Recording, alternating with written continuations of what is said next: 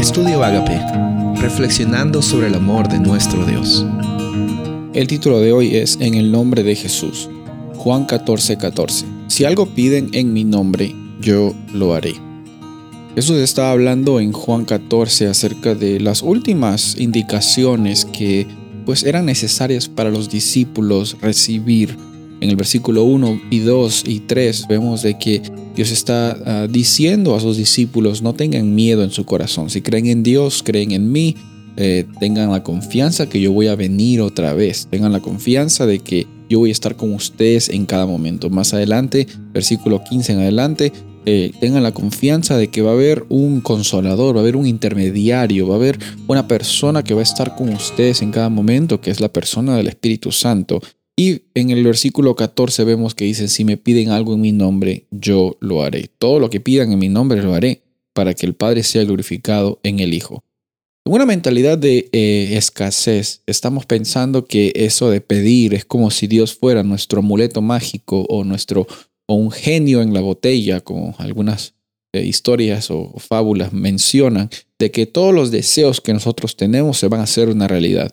En una mentalidad de escasez, nuestros deseos nos sirven a nosotros. En una mentalidad de escasez, nuestros deseos son realidades materiales que nos ayudan a vivir una vida más cómoda. Nuestra vida aquí no tiene que tener la característica de ser cómoda, sino tiene que tener la característica de ser una vida con abundancia. Y abundancia, otra vez, no consiste en las cosas que tú tienes, sino en la realidad que tú vives. La realidad de abundancia viene cuando tú como hijo o hija de Dios reconoces tu identidad, reconoces para qué has sido llamado, reconoces que las circunstancias de tu vida, tú no tienes control sobre ellas y ellas no definen quién eres y al mismo tiempo eh, no están eh, afectando tu realidad porque no estamos destinados para vivir del día a día, para tener más y acumular más.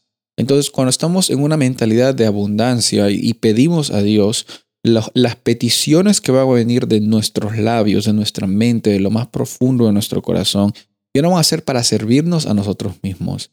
No es para, para tener una experiencia de adoración y de abundancia con Dios. Todo lo que pides en el nombre de Jesús, Él te lo va a dar.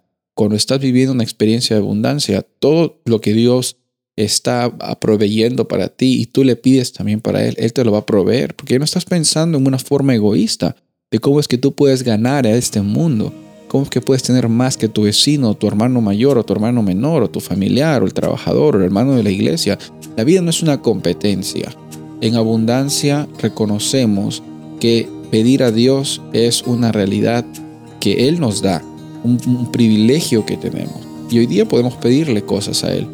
Pedirle en abundancia ya no consiste en lo que me sirve a mí, sino cómo puedo yo también servir a otros y que su nombre sea glorificado. Soy el pastor Rubén Casabona y deseo que tengas un día bendecido.